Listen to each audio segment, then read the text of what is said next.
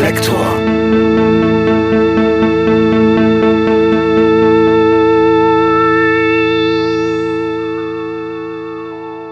Liebe Hörerinnen, liebe Hörer, herzlich willkommen bei Reflektor. Mal wieder ist eine ganze Band bei mir zu Gast. Diesmal exklusiv aus Essen. Joel, Peter und Pedro. Gemeinsam sind sie die wundervollen International Music. Wer glaubt, dass sich in der Gitarrenmusik nichts Neues mehr ereignen kann, der wird von dieser jungen Band eines Besseren belehrt.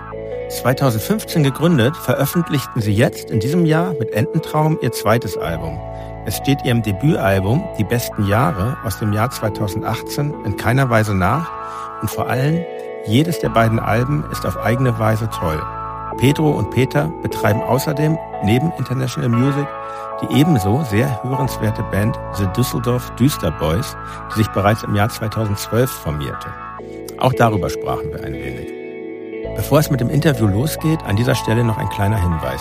Vielleicht habt ihr schon vom Mitgliederbereich meines Podcasts gehört, den Club Reflektor. Dort gibt es alle Folgen werbefrei und früher als im regulären Erscheinungsturnus. Außerdem hört ihr dort monatliche Sonderfolgen. Dieses Angebot gibt es für euch nun auch ganz bequem bei Apple Podcasts und zwar unter dem Namen Reflektor Plus. Auch hier gilt, Reflektor kommt werbefrei, früher und mit exklusiven Bonusfolgen für Mitglieder. Mit einem Abo helft ihr mir und meinem Podcast-Team bei 4000 Hertz unabhängig zu bleiben. Mehr Informationen findet ihr auf reflektor.4000herz.de oder auch in den Show Notes zu dieser Folge. Tausend Dank vorab an alle, die mit dabei sind.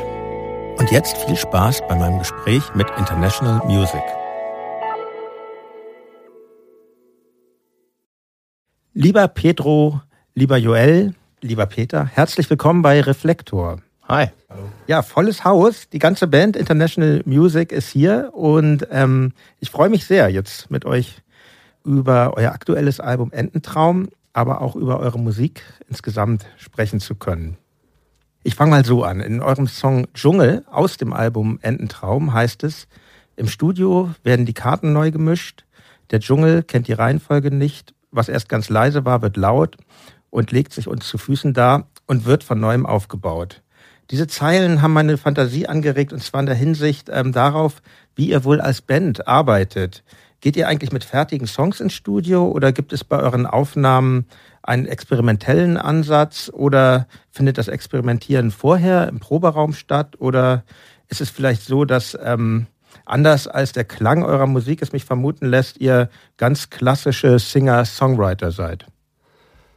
Mm, also die, die meiste Arbeit, die passiert auf jeden Fall im Proberaum oder in der, genau, beim Proben vor der Albumaufnahme. Aber ich finde ich find die Frage ganz schön, weil ähm, für mich ist der Song auch so ein bisschen selbstreferenziell. Also vielleicht gibt's noch irgendwie ein, zwei andere Zeilen, ähm, aber die, die du genannt hast, die beschreibt schon auch irgendwie Phänomene, die so beim äh, Musikmachen in unserer Band irgendwie vorkommen. Also dass man einen Song schreibt und erprobt und dann, äh, wenn man den aufnimmt, dann ist irgendwie alles nochmal anders. Also erstens mal sind natürlich äh, die Möglichkeiten ganz andere. Man ist äh, ja, ne, also das, man ist nicht beschränkt auf die Aufnahmen, die man, äh, die man live spielt, sondern kann auch irgendwie alles Mögliche dazu machen. Gleichzeitig ist es auch so, dass, dass man mit dem Festhalten von so einer Aufnahme irgendwie ganz viele andere Möglichkeiten, die es vielleicht auch gegeben hätte, andere Versionen von diesem Song, die vielleicht äh, genauso gut gewesen wären oder besser, die sind äh, in dem Moment dann erstmal ausgeschlossen. Also ist irgendwie auch äh, deswegen auch ganz schön, ganz schön aufregend für mich immer im Studio zu sein. Ja, wenn man da etwas fertigstellt. Man muss sehr viele Entscheidungen treffen auch. Ne? Total, ne? ja. Immer. ja. Man muss irgendwie für mich so ein bisschen muss die die äh, vielleicht so eine Balance äh, finden aus nicht zu viel nachdenken, aber schon auch ein bisschen äh, sich überlegen, was man eigentlich vorhat. Ja, ich nehme das bei euch auch so wahr. Da ich, oder so würd, hätte ich vermutet, da sind viele Gedanken gehen dem voraus, aber trotzdem hat es auch eure Musik etwas Spielerisches, was ja, frei ist vielleicht falsch gesagt, ist ja kein, kein Jazz, aber doch was ja, teilweise auch anarchisches. Aber da kommen wir noch im Einzelnen zu. Vielleicht gehen wir mal ähm, zurück zu den Anfängen. Euer erstes Album mit dem Titel Die besten Jahre, das im Jahr 2018 herauskam. Kam ja in weiten Kreisen äh, sehr gut an. Die Musikkritik, sofern es sie noch gibt, war sich ja einig. Ähm, ihr wart der erste Platz der Jahrescharts der besten Alben 2018 im Musikexpress. Außerdem kamt ihr aus dem Nichts auf Platz 36 der 100 besten deutschen Alben aller Zeiten. Ja. Ihr, ihr, habt den Pop NRW Preis erhalten, ähm, den ersten Platz in einer Hörerumfrage bei Byte FM, Platz 1 in den Jahrescharts von Detektor FM. Außerdem habt ihr 2020 den Nachwuchspreis beim Deutschen Musikautorenpreis gewonnen. Also eine Menge Holz, wie ich finde. Völlig gerechtfertigt. Und ich dachte damals schon, dass ja endlich mal wieder eine spannende, originell klingende und geistreiche neue Gitarrenband, weil ähm, die Progressivität verträgt sich ja im, oder ist ja im Moment weniger in der Gitarrenmusik zu finden, mhm. finde ich. Ähm, erzählt mir doch vielleicht einfach mal, wie kam es denn überhaupt zu eurer Band? Wie kam es zu International Music? Also Peter und ich spielen schon sehr lange äh, zusammen Musik, seitdem wir 14 sind. Haben, äh, mit 14 haben wir uns kennengelernt, um zusammen eine äh, Rockband zu gründen. Wo habt ihr denn eigentlich damals gelebt? In Mainz, in Mainz, in Mainz. Rhein, genau. Ah. Da sind ja. wir zur gleichen Schule gegangen ja. und äh, ein Freund von Peters Schwester äh, wollte eine Band gründen und wusste, dass äh, Peter äh, über Peters Schwester, dass Peter Gitarre spielt und so äh, ist Peter dazugekommen und ich habe dann äh, bei, mit dem Jazz, mit der Jazz AG ein Konzert gespielt und da haben sie mich am Bass gesehen und umgehend gefragt. Also doch Jazz, war ich äh, ja nicht ganz ja, ja, ich fand das auch ein. Stimmt, äh, das könntest du immer behaupten. Ich komme aus dem Jazz. Ich komme aus dem Jazz eigentlich, ja. Aber irgendwann äh, war mir das zu langweilig. Ich fand es gar nicht so eine schlechte Assoziation äh, mit dem Jazz, weil man ja Jazz mit äh, Improvisation irgendwie verbindet mhm. und wir uns auch gerne äh, Freiräume in der Musik lassen, aber das dazu kommen wir vielleicht später ja. äh, noch. Ja, und ähm, dann hatten wir eine kurze Schaffenspause und irgendwann äh, bin ich dem Peter nach Essen nachgezogen, um es äh, kurz zu schnell zu erzählen. Und äh, da hatten wir dann wieder Lust, äh, eine, eine Rockband zu gründen mit E-Instrumenten, außer dem Schlagzeug. Das sollte natürlich analog sein. Und dafür suchten wir uns dann äh, die passende Person, die irgendwie in dieses in diese Energy passt, die sich über mehrere Jahre zwischen uns gebildet hatte als äh, äh, als Musik, äh, Musik Musikfreunde. ähm, genau und da konnten wir uns nur den äh, Joel vorstellen, den wir im Ruhrgebiet mittlerweile kennengelernt hatten und äh, mit dem wir uns dann zu so einem kleinen äh, Freundschaftstrio zusammengefunden haben und irgendwann haben wir ihn einfach gefragt, ob er sich nicht vorstellen könnte, mal Schlagzeug zu spielen. Er hat einfach Ja gesagt. Und so ist äh, International Music geboren worden. Ah ja, aber du hast vorher gar nicht Schlagzeug gespielt, oder? Nein, habe ich nicht. Ich habe äh, mich sozusagen Gott sei Dank getraut, mal das auszuprobieren und äh, Peter und Petro waren dann auch äh, nett genug, mich nicht direkt wieder rauszuschmeißen. Es war sehr spannend, weil wir in einen Proberaum gegangen sind, einen gemieteten mit Schlagzeug schon. Und dann haben sie gesagt, spiel einfach mal hier mit der rechten Hand einen durchgängigen Groove. Also du bist so völlig ja. ins kalte Wasser gesprungen.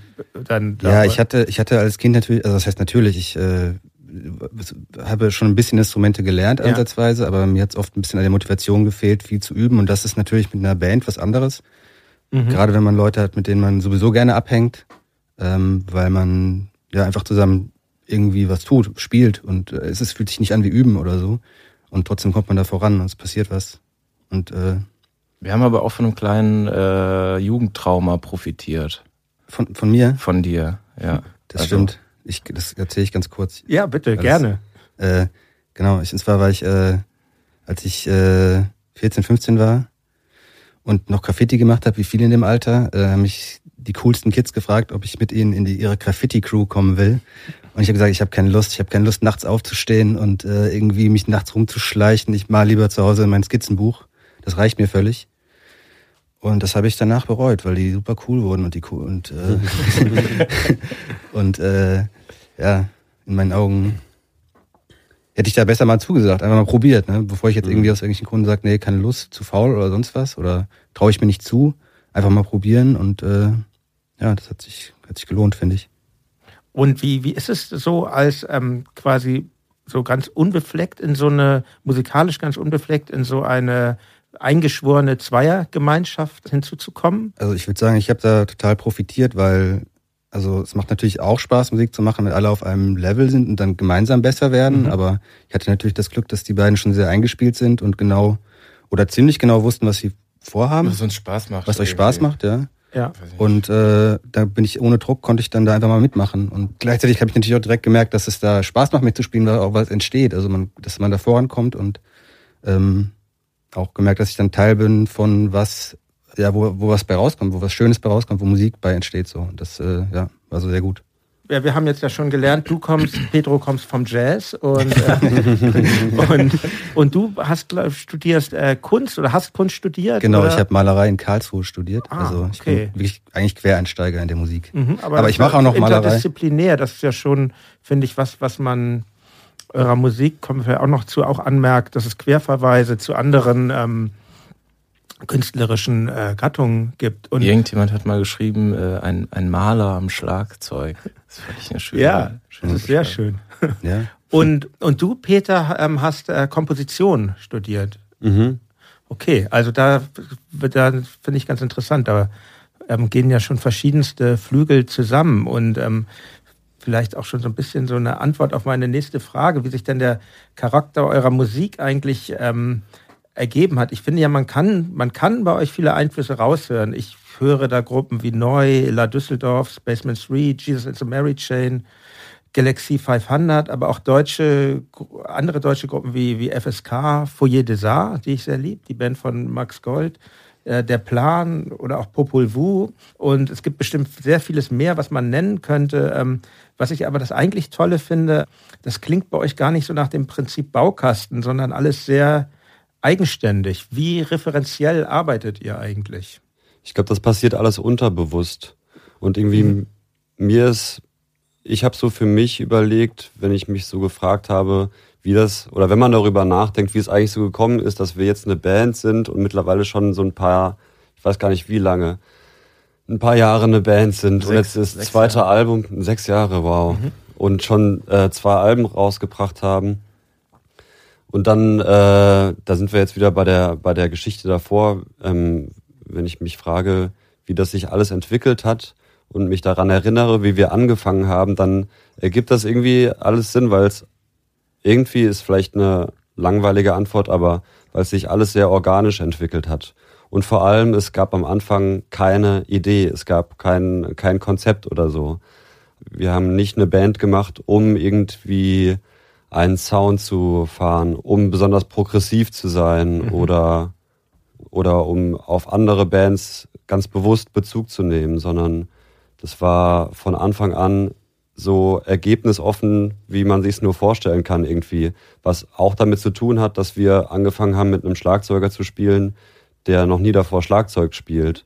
Und das war äh, irgendwie vielleicht da auch ein großer Vorteil, weil man kann ja keine Post-Punk-Kopie machen, selbst wenn man wollte, weil man erstmal irgendwie zusammen äh, sich finden muss. Und das zusammen sich finden, das sind dann die, das ist dann die Musik, die irgendwie entstanden ja, ist. Mhm. Und dann glaube ich, ist es irgendwie, sind wir eigentlich auch Musikliebhaber. Das ist vielleicht auch nicht die interessanteste Antwort der Welt, aber im Prinzip sind wir, ist unsere Musik auch die Musik, die wir selbst gerne hören würden. Also wir hören gerne Musik und, und selbst äh, sowas Ähnliches zu machen wie andere Bands, die man ganz toll findet und deren Alben man äh, ganz oft gehört hat, weil man, weil die Musik einen total ähm, äh, erreicht hat oder berührt hat oder wie auch immer. Das ist so ein bisschen der Antrieb. Und die Einflüsse sind, äh, wie man vielleicht schon hören kann, aus unseren unterschiedlichen äh, Hintergründen, dann sehr, sehr vielfältig. Mhm. Deswegen passiert es vielleicht auch, dass wir, dass dann so ein so ein, irgendwie so ein Mix entsteht, wo es ganz viele unterschiedliche Referenzen gibt, weil wir ganz viele unterschiedliche Musik mögen. Und insgesamt diese ganze, die ganze äh, Popmusik irgendwie und Rockmusik mögen. Ja, wir haben eine ähnliche Art, wie wir gerne äh, Musik machen zusammen. Also ja. dieses in den Proberaum gehen und zusammen abhängen und irgendwie drauf loszuspielen äh, und daraus entstehen dann irgendwie Sachen. Das passiert dann schon eher so, dass, dass ihr im Proberaum drauf losspielt und nicht, dass, dass das jemand. Ist die Essenz mit, mit unseres einer, Schaffens einer, hm? sozusagen. Nicht, dass ja. jemand mit einem Song ankommt und so. Selten. Das, Gibt's mhm. alles, aber äh, eher seltener. Ja. Wie ist es bei euch eigentlich? Weil wir haben einen ganz klassischen, mit Dirk, einen ganz klassischen Singer-Songwriter in der mhm. Band. Und also wir besprechen dann viel und ändern auch Sachen ab, aber es gibt eigentlich immer einen Song am Anfang tatsächlich. Finde ich total interessant. Mhm. Äh, bei uns ist das dann tatsächlich eher das Gegenteil. Am Anfang ist nichts. Und die Texte? Wo und wie entstehen die? Das ist eine sehr gute Frage. Das hat sich auch so ein bisschen entwickelt. Also Text und Musik entstehen äh, zusammen normalerweise, wobei äh, nicht der gesamte Text, selten kommt der gesamte Text äh, mhm. auf einmal raus, wie, äh, sondern es ist eher eine, eine Zeile oder eine Parole, äh, die zu der Musik passt und äh, irgendwie irgendwie in uns resoniert oder ich weiß nicht, wie man das mhm. klug sagen will. Es fühlt sich einfach gut an. Mhm. Und dann äh, daraus äh, dichten wir das weiter, meistens in Proben. Jetzt bei der letzten Platte war das so, äh, dass ich auch manchmal zum Peter nach Hause gegangen bin und wir äh, äh, so einen Text, äh, Text generiert haben dazu, zu, zu einzelnen Liedern an einzelnen Tagen. Also es ist, es ist durchaus unterschiedlich. Oder auf Autofahrten auch manchmal. Auf Autofahrten, ja, wenn man genau. nichts zu tun hat. Maria Lach, an Maria Lach vorbeigefahren gerade auf dem Weg an die Mosel. äh, bei Country Girl. Ah ja, sehr, ja. Sehr schön. Ja, ich finde, was, was du gesagt hast, Peter, finde ich auch sehr interessant, weil mich das auch an meine eigene Band, an die Anfänge meiner eigenen Band Tokotronik denken lässt, dass so eine handwerkliche Beschränktheit, in dem Sinn jetzt ähm, vom Schlagzeug, weil du der Anfänger warst, was man, finde ich, nie hört bei, bei keinem Song, das, Danke. weil Oder das ist ja nie nicht, so. Danke, doch. Das ist ja nie so, dass man denkt, oder oh, will jemand was spielen, was er nicht kann, sondern ich glaube, ihr habt euch da, also es ist und aber dass diese Beschränkung ähm, einem hilft, zum eigenen Ausdruck zu finden, das fand ich sehr sehr äh, interessante Beobachtung, die mir jetzt auch so die bestimmt auch für meine Band beim Anfang zutreffend. Ja, die Reduktion war. ist quasi äh, kein erdachtes Prinzip, sondern äh, muss irgendwie sein. Mhm. Mhm. Aber liegt uns, glaube ich, auch ja. Ich also spiele so auch gerne zehn Minuten lang den gleichen Ton. Ja. Ihr habt ja schon gesagt, im Studio kann man ja alles machen, aber mhm. zumindest live seid ihr ein Trio, was ja auch ja. Ähm, äh, zur Reduktion beiträgt. Und ähm, wir haben ja mit, mit Tokotronic auch als Trio angefangen und ich finde, dass es eine ganz besonders intensive Form ist, in einer Band zu sein. Die, die Gruppendynamik ist speziell und auch musikalisch ist es toll, weil, weil jeder einzelne Musizierende viel Raum hat. Bei Trios denke ich an, an Jimi Hendrix, an The Experience, die Vipers, Husker Du, No Means No oder auch Nirvana oder The XX, um was Neueres zu nennen, oder eben auch Trio. Ähm, wie war, war für euch die Trio-Formation eine bewusste Entscheidung? Ich glaube nicht so wirklich. Ja. Aber naja, nee, ähm, ich glaube, es ist ganz, es war einfach so, dass Petro und ich äh, eigentlich schon sehr, sehr gut zusammen funktionieren. Ihr wart schon ein Duo. Schon genau, mal. wir waren schon mal ein Duo, ein eingespieltes ja. und haben äh, eigentlich nur noch einen Schlagzeuger gesucht, um ehrlich zu sein. Aber manchmal denken wir schon über die Möglichkeiten nach, wie es wäre, wenn noch ein vierten, ein zweiter Gitarrist zum Beispiel dabei wäre oder so. Aber mhm. also, ja, ist halt, ist ja nicht so. wir haben äh, das Glück, einen sehr musikalischen ähm, äh, Techniker zu haben und äh, ich glaube, der wird auch bei der Tour dann manchmal einen Shaker spielen oder also, äh, der macht manchmal Background-Gesänge mit unser FOHler, äh, genau. Wie heißt der? Der, der, Ludwig, der Ludwig. lebt in seiner Space-Kapsel. Ja. Grüße an Ludwig. Grüße an Ludwig, genau. Er ist ein Geschenk. Ja. Und wer weiß, vielleicht wäre er der vierte Mann gewesen, wenn er in äh, Essen äh, und wäre und nicht so ein verdammt begnadeter FOHler äh, äh, wäre. Ja. Wie ist das bei euch? Hat er immer Zeit oder wie ist das? Habt ihr auch einen Ersatz? Äh, nee, wir haben keinen Ersatz. Wenn er keine Zeit hat, dann äh, spielen wir spielen wir trotzdem. ja. Okay, ich sprach ja eben schon über Einflüsse und ihr habt mir gesagt, dass es unterbewusst äh, bestimmt auch mhm. entsteht. Wie ist denn das mit Einflüssen außerhalb der Musik? Wir sprachen ja auch schon über Joel, deinen beruflichen Hintergrund. Ähm, Gibt es für euch wichtige Literatur, wichtige Filme oder Werke aus der bildenden Kunst, wo ihr sagen würdet, das hat uns ganz bewusst vielleicht beeinflusst als International Music?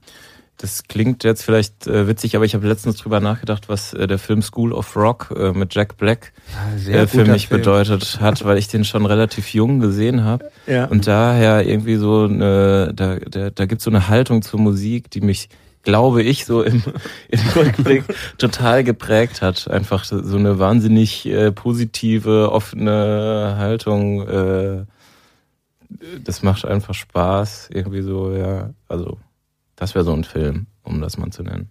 Ich glaube, mir fällt da nichts ein, so offensichtlich. Ja. Also für uns als Band fällt mir da nichts ein. Ja. Äh, für einen selbst als Person unheimlich viele Sachen.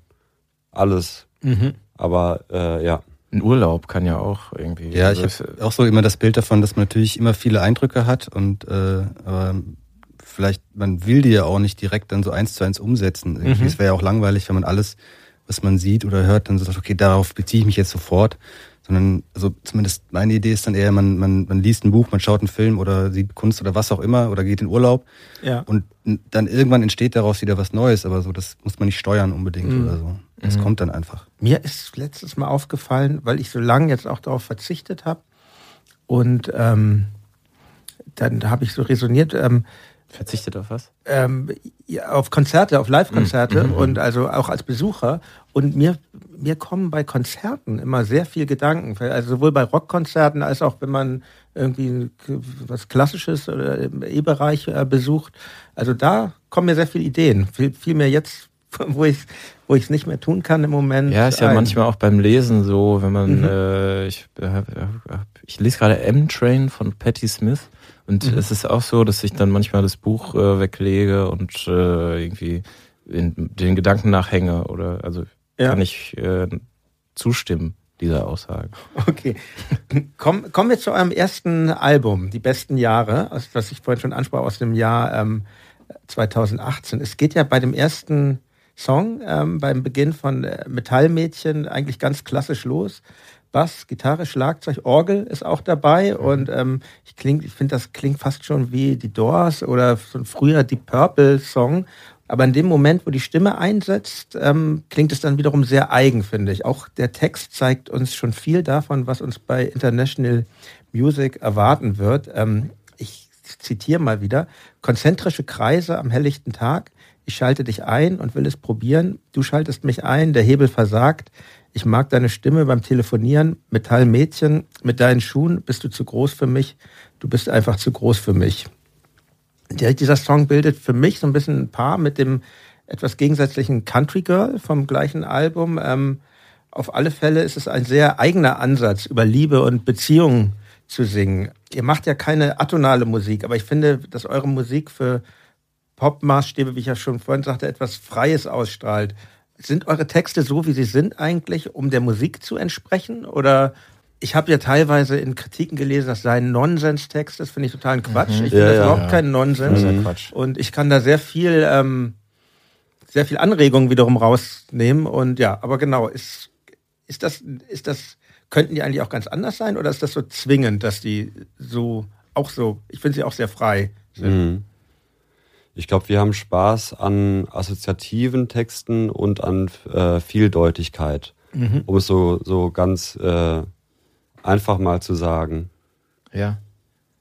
Da Voll. kann man Und- aber noch viel mehr sagen. Ja, ich meine, Sprache ist ja ein unheimlich musikalisches, kann ja unheimlich musikalisch sein. Und es gibt ja immer dieses Bestreben danach, äh, Sachen zu deuten und die Bedeutung herauszufinden. Zumindest wenn man äh, Rezensionen liest oder sowas, hat man das Gefühl, man wird auch ständig gefragt, was bedeutet der Text jetzt? Äh, handelt er über die Liebe oder ist das vielleicht Mhm. was ganz anderes? Ähm, und das ist dem Menschen natürlich irgendwie inne, dieses Streben nach Eindeutigkeit. Ich wollte von dir ja auch vorhin wissen, wie man äh, deine Band ausspricht. Endlich Ja. die Chance, jemanden zu fragen, was sagt er? Ja, geht alles. äh, und das finde ich total schön, diese Widersprüche äh, auch offen zu lassen, auch auszuhalten, dass man vielleicht nicht direkt äh, den Kern äh, oder einen Kern, wenn es diesen Kern überhaupt gibt, irgendwie darauf trifft, sondern irgendwie den, äh, den Kopf offen lässt für viele Assoziationen und dann entsteht dadurch vielleicht auch Inspiration.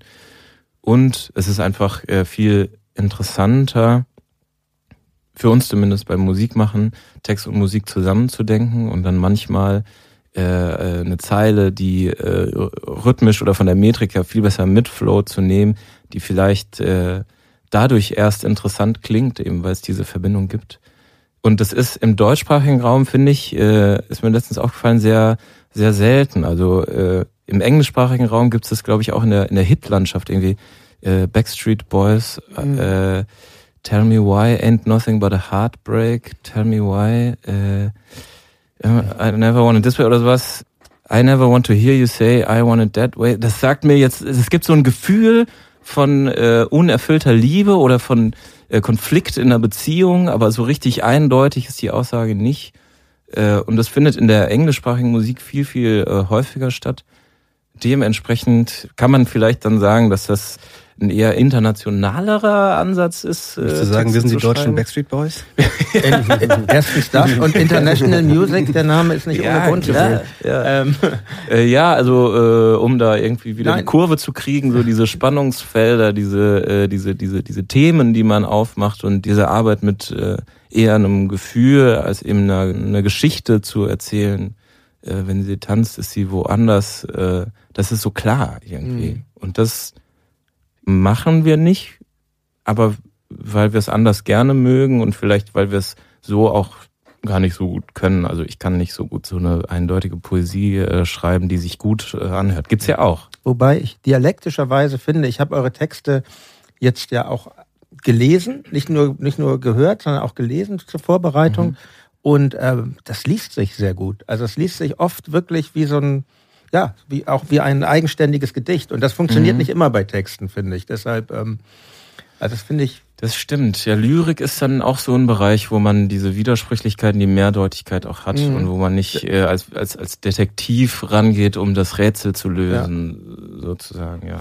Aber was, wo ich dir auch recht geben würde, man ist, sobald man irgendwie Popmusik mit deutschen Texten hat, ist dieser Drang sehr groß, äh, nach Interpretation. Und ja. ähm, also wir leiden da auch drunter als Band ja. oft und ähm, wobei ich es auch schwierig finde, dann immer zu sagen, ja, ist ja ganz frei, weil man dann vielleicht manchmal doch was meint und genervt ist, wenn jemand daraus was ganz anderes interpretiert. Aber man, man ist als aber, Künstler ja nicht automatisch in der Verantwortung, seine eigenen Texte äh, auslegen ja. zu können. Vielleicht ja, äh, will man das auch nicht und das finde ich dann auch okay, mhm. ja, manchmal. Aber ich merke jetzt bei mir, wenn ich, mhm. wenn ich, wenn ich Interviews mache, mit ähm, gerade mit Bands, die deutsche Texte haben, dass ich auch bei mir so diesen Interpretationsdrang mhm. verspüre. Ich muss mich da mal, ich mache das ja ganz gern, mache ja jetzt auch viel, dass ich so äh, Zitate bringe, auch von euch, aber äh, ja, dies, diese reine Frage nach der, was bedeutet das, versuche ich schon zu vermeiden. Weist mich ja. darauf hin, wenn ich. nee, nee, manchmal ist es ja auch gerechtfertigt. Und es gibt ja auch, also es gibt ja auch nicht nur die Frage nach der Bedeutung, sondern irgendwie nach eher so Bedeutungsräumen. Auch schlaues mhm. Wort, aber ne? Also finde ich schon. Also da gibt's schon irgendwie, auch für uns irgendwie, die, die Zeilen sind jetzt nicht irgendwie völlig frei von allem, sondern die ja. haben schon irgendwie, die haben schon ihre, ihre persönliche Bedeutung oder mhm. ihre eigenen Zusammenhänge und die, was mhm. sich daraus ergibt. Genau. Mhm. Also. Ich komme jetzt zu einem weiteren Song vom ersten Album und zwar Mama Warum. Es fängt ja erstmal an mit einer schönen, ganz einfachen Melodie von der Gitarre, die dann leicht abgewandelt vom Bass übernommen wird. Und dann beginnt es, wenn ich das richtig wahrgenommen habe, mit deiner, Petrus, recht schneidenden Stimme und dieser merkwürdigen Restaurantszene. Ja. Ähm, und mündet dann in den von dir, Peter, gesungenen viel sanfteren Teil. Mama, warum bekomme ich es immer so, wie ich es bestellt habe, wie ich es bestellt habe? Warum kriege ich es immer so? Dann singt ihr beide und das Stück mündet dann in einen sehr schönen, mitunter dissonanten Lärm. Also finde ich total gelungen, den Song. Und sehr oft ist es ja eher so, wenn in einer Band zwei Leute singen, dass ein Sänger ein Lied singt und der andere das andere. Und bei euch ist das aber sehr miteinander verzahnt, eure beiden Gesänge. Wie fühlt das sich eigentlich an, sich den Gesang auf diese Art zu teilen, sich zu teilen, wie ihr das tut? Also ich mag das sehr gerne. Ich mag sowohl das zweistimmige Singen sehr gerne, als auch die Aufteilung. Weil natürlich, das sind ganz, zwei ganz andere Hör Erfahrung oder so. Mhm. Unsere Stimmen können sich sehr gut mischen, wie ich finde, wenn, wenn, wenn wir zusammen singen. Ja. Die haben aber trotzdem einen relativ unterschiedlichen Charakter. und wir haben auch eine relativ unterschiedliche Art zu singen vielleicht. Und das sind dann auch, vor allem bei Mama Warum, ist es ja total gegensätzlich, genau wie du beschrieben hast. Es gibt die erste Strophe, da singt Petro sehr charaktervoll mit einer Stimme, die ich nicht machen kann. Mhm. Und es gibt ein ganz anderes Gefühl als die zweite Strophe, die so ganz weich ist und irgendwie tiefer und so weiter. Also mir gefällt das sehr gut. Ist abwechslungsreich. Ja, mir auch, auf jeden Fall. Ich finde es auch. es ist so. Ich liebe das. In, ich bin der Kopf der Band. Ich denke Stunden, Tage vor mich hin und wenn ich dann noch nicht betrunken bin, dann gebe ich einen aus. Das sind Zeilen aus dem Song Kopf der Band. Ein Song, ähm, den es witzigerweise neben dieser ersten Version auf dem Album dann noch in der langen Joels Version gibt und auf dem zweiten Album in Petrus Version. Was glaubt ihr, diese Formulierung des Kopfes, den eine Band ja anscheinend für viele Menschen haben muss. Hat sie eine Berechtigung? Ich mag, ähm, vielleicht kannst du erzählen, wie der Text entstanden ist. Ich mag die, dieses Bild so gerne. Meinst du, äh, ich vor der Kirche sitzend? War das so? Äh, ich, ja, ich stelle mir da immer dich im Bett liegend nachts vor, wenn das Licht schon aus ist und du denkst über die, äh, über die Band nach. Äh, das ist eher so das Gefühl, was, in, was der Song vermittelt für mich. Naja, also wo der Text entstanden ist, ist vielleicht egal. Ich würde jetzt sagen, ähm, vielleicht sind wir in der Hinsicht nicht so typisch ähm, als Band, wobei das stimmt jetzt auch wieder nicht. Es gibt, was ich sagen will, es gibt ja Bands, wo es irgendwie einen Frontman gibt mhm. oder eine Frontwoman äh, ähm, oder ja. Und ähm, bei uns ist das, finde ich, nicht so. Das ist vielleicht auch so ein Trio-Phänomen. Bei einem Trio stehen irgendwie alle drei Personen im Vordergrund. Zumindest nehmen wir das so wahr. Ähm, und dann trotzdem irgendwie über den Kopf der Band zu singen, ist für mich auch so ein bisschen was Absurdes. Ja. Und ich habe die erste Version, äh, also der Text ist von mir und ist da eigentlich so relativ einfach und so ein bisschen biografisch, weil äh, ich viel Zeit in meinem Leben damit verbracht habe, über Texte oder über Musik oder über das Spielen in einer Band rumzukrübeln. Mhm. Bevor du überhaupt in einer Band gespielt hast. Oder? Auch das. Ja. Ich glaube, ich habe schon, also äh, ich hatte. Als, als, als, als Wickelkind. Genau. ah. Gitarre oder Keyboard? Soll ich mir den Fass kaufen? das Fass. äh, ja, genau. Äh, ja, nee, das Rumgrübeln, das begleitet mich da schon. Manchmal ist es anstrengend, aber in, meistens äh, mache ich das ganz gerne. Und ich finde dann, das ist dann, glaube ich, auch irgendwie so, ich weiß gar nicht mehr warum, aber entstanden, dass es eine zweite Version gab und dann jetzt fürs zweite Album war klar, es muss jetzt auch eine dritte Version geben. Und das ist irgendwie auch schön, weil äh, wir sind, wir sind äh, ein Kollektiv und wir sind sehr nah. Und deswegen äh, ist es irgendwie schön, dass es diesen Song in drei ganz unterschiedlichen Versionen gibt. Ja, auf jeden Fall. Wir kommen auch noch später zur dritten Version. Sehr powervoll, minimalistisch und punkig im Sinne von Wire oder ähnlichen Bands ist der Song Cool bleiben. Frauen müssen geil sein, Männer müssen cool sein, Jobs müssen Geld bringen. Männer müssen geil sein, Jobs müssen cool sein, Frauen müssen Geld bringen, Jobs müssen geil sein, Frauen müssen cool sein, Männer müssen Geld bringen. Frauen müssen geil sein, Männer müssen cool ja, sein, cool bleiben. Hier können wir das Werkzeug der Permutation sehr gut äh, beobachten. Ich bin noch nicht fertig. Schuhe kaufen, Kinder kriegen, Zeitung lesen und cool bleiben. Haare schneiden, Lippen lesen, Kippen kaufen und immer wieder cool bleiben. Ja, alles gesagt in kurzen Worten und genau, mit Wiederholung. Ich meinte ja schon vorhin, dass ich das für falsch halte, dass manche Menschen eure Texte für Nonsens-Texte halten. Ich glaube aber, dass es bei euch viel Witz gibt. Aber darüber lässt sich natürlich schlecht reden, weil Witze zu erklären ist ja irgendwie total bescheuert. Aber also, pass mal auf. Ähm, das war so. aber ich finde, es gibt auch Zeilen, die, die, die mir einfach viel sagen, die mein Gehirn in Bewegung setzen. Und das finde ich schön. Und ähm, angesichts dieses Songs cool bleiben, würdet ihr eigentlich sagen, ihr habt eine Message? Ich finde diesen äh, Song irgendwie witzig, weil darin noch so eine gewisse äh, ja, wie du sagst, mit dem Augenzwinkern, was ich, Augenzwinkern finde ich ein schlimmes Wort, um äh, Text zu beschreiben, aber ich weiß nicht, vielleicht so leicht ironisch so eine, so eine, ja. ich, ich sehe da noch viel äh, junge Ungestümtheit irgendwie drin. Mittlerweile spielen wir den Song auch gar nicht mehr so gerne. Äh, aber man kann bei diesem Song, glaube ich, schon eine Message äh, rauslesen. Da da müssen wir nicht drumherum reden, da können wir uns ja, nicht verstecken. Ja, aber es ist trotzdem für uns, glaube ich, kein, kein ernster Text oder kein ja. ernster Song mit einer klaren Message, ja. sondern naja, es hat irgendwie, äh, hat so ein bisschen diesen Gestus von, äh, ja, so ein, vielleicht ein kleines bisschen Punkrock. Von der Musik ja auch auf jeden Fall. Und auch toll finde ich einige Zeilen in äh, Mont Saint-Michel, richtig ausgesprochen? Ja. ja. Mhm. Ähm, Knie kaputt, Frisur ist scheiße, die besten Jahre sind vorbei.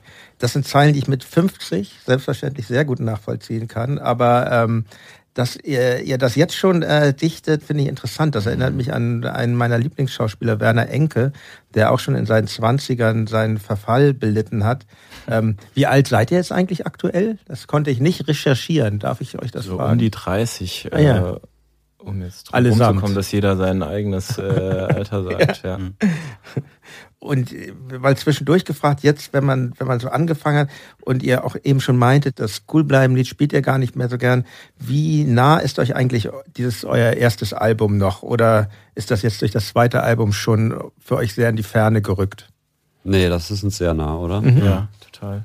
Das waren auch sehr, also das waren auch sehr ehrliche Zeilen. Äh, ich kann keinen Fußball mehr spielen, weil ich so ein Knie äh, Ach so, das ist tatsächlich Verletzung ganz habe. Mhm. Ja, und das hat mich da sehr beschäftigt. Äh, ja, und die sind natürlich prägen sich natürlich ein, sind sehr plakativ. Aber das wollten wir äh, auch dich fragen, wie das ja. später mal so für uns wird, äh, so ganz alte Songs äh, zu spielen. Und äh, wie ist das Verhältnis von dir zu zu eurer, euren frühen Alben? Eigentlich sehr gut. Also je älter sie werden, wenn irgendwann sind sie so ähm, historisiert. Wir machen ja jetzt gerade mhm. dieses Jahr so eine ähm, Tour, die heißt äh, The Hamburg Years, wo wir nur Lieder von 93 bis 2002 mhm. spielen. Mhm. Und ähm, das macht totalen Spaß. Aber äh, deshalb habe ich euch jetzt auch gefragt, weil, weil damals war das für uns so, da haben wir auch sehr schnell Alben veröffentlicht und für uns war das eigentlich jetzt nicht allesamt, ähm, äh, nicht alles dann nicht mehr aktuell, aber für uns war dann zu der Zeit eigentlich immer das, was wir gerade gemacht hatten, das, das wirklich Wichtige. Ja, ja aber mittlerweile äh, natürlich ist, trennt sich so ein bisschen die Spreu vom Weizen auch und wir haben dann, dann reichen Fundus, aus dem wir dann äh, uns was aussuchen können. Aber eigentlich finde ich sehr schön. So, ich ja bin aber auch so ein bisschen ähm, äh, bisschen sentimental veranlagt. ja, ja.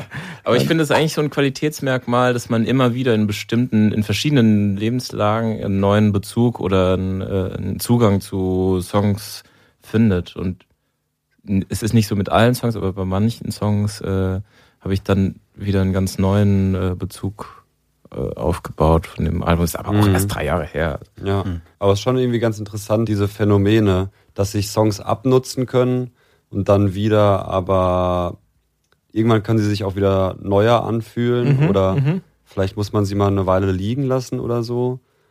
Weil dieses, äh, ich meine, äh, Rolling Stones äh, Satisfaction ist so, ich kann mir kein extremeres Beispiel vorstellen, dass man irgendwie nach wie vielen Jahren immer noch diesen Song spielt. Das stelle ich mir irgendwie auf eine Art grausam vor, aber irgendwie auch total schön. Also ich glaube, ich, meine Theorie ist, dass die das ja mittlerweile sehr gern wieder spielen. Uh das aber wahrscheinlich sein, haben sie es ja. immer gerne. Ja, vielleicht gab es so zehn Jahre in der Mitte, ja. wo die gar keinen Bock hatten, aber trotzdem mussten. Ja.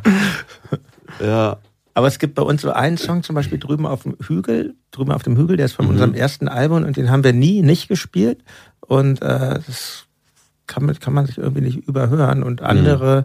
sind dann irgendwann, ach, jetzt lass ihn mal aus dem Programm nehmen. Mhm. Also ja, das ist der Vorteil, wenn man dann äh, zwei, drei, vier, fünf Alben vielleicht mhm. irgendwann mal hat. Aber ihr habt ja auch äh, sehr gut vorgelegt. Fällt mir auch, also das erste Album ist ja 80 Minuten lang, 17 Songs und jetzt mhm. beim zweiten Album auch wieder 17 Songs.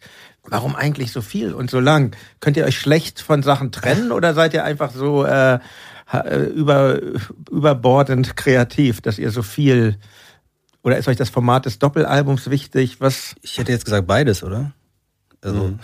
also, jetzt nicht, nicht, ja. also jetzt nicht angeberisch, aber ich glaube, es gab einfach viele Songs und die haben uns alle so gut gefallen, dass wir die alle auch auf dem Album haben wollten. Oder wir haben die, also könnt ihr jetzt auch nochmal euch erinnern, aber wir haben die einfach so lange rumgeschoben und überlegt, was runter kann mhm. und haben dann gemerkt, eigentlich ist es gut so. Und warum dann mhm. irgendwie kürzer? Das gehört für mich bei euch so dazu. Man, Also wenn man das wirklich durchhört, das ist kaum leistbar, finde ich, aber dann ist man wirklich äh, wie durch so eine Waschmaschine gegangen. und äh, das, das finde ich super. So, also das ist, ist ja vielleicht auch so dieser krautige Anteil, so da, da waren ja die Alben auch sehr lang oft. Und das wird schon seine Gründe gehabt haben, denke ich mal. Ja, man kann ja auch schon. immer mal äh, das Album einfach ausmachen und wann ja. anders weiterhören. ja.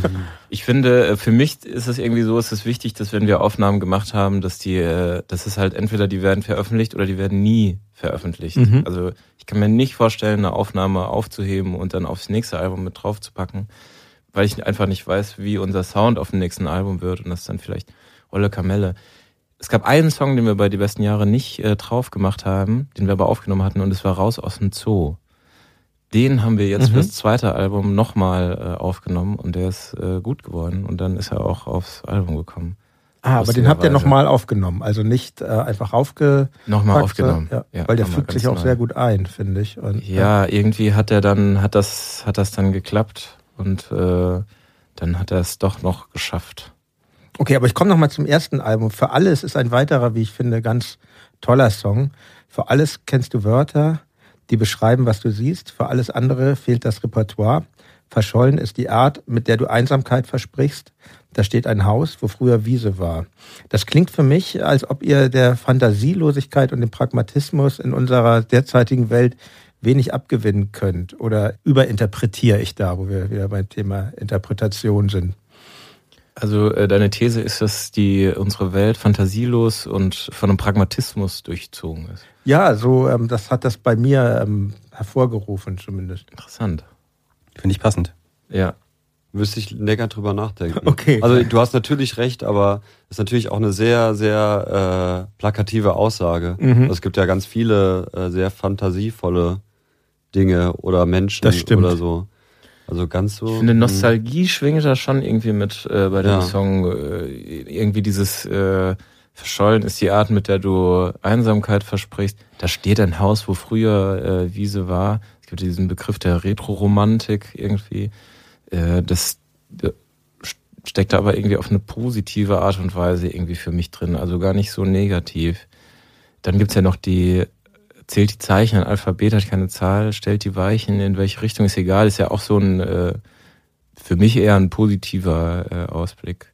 Berichte deiner Reisen haben Fehler provoziert. Äh, Berichte hieß vorher Gedichte.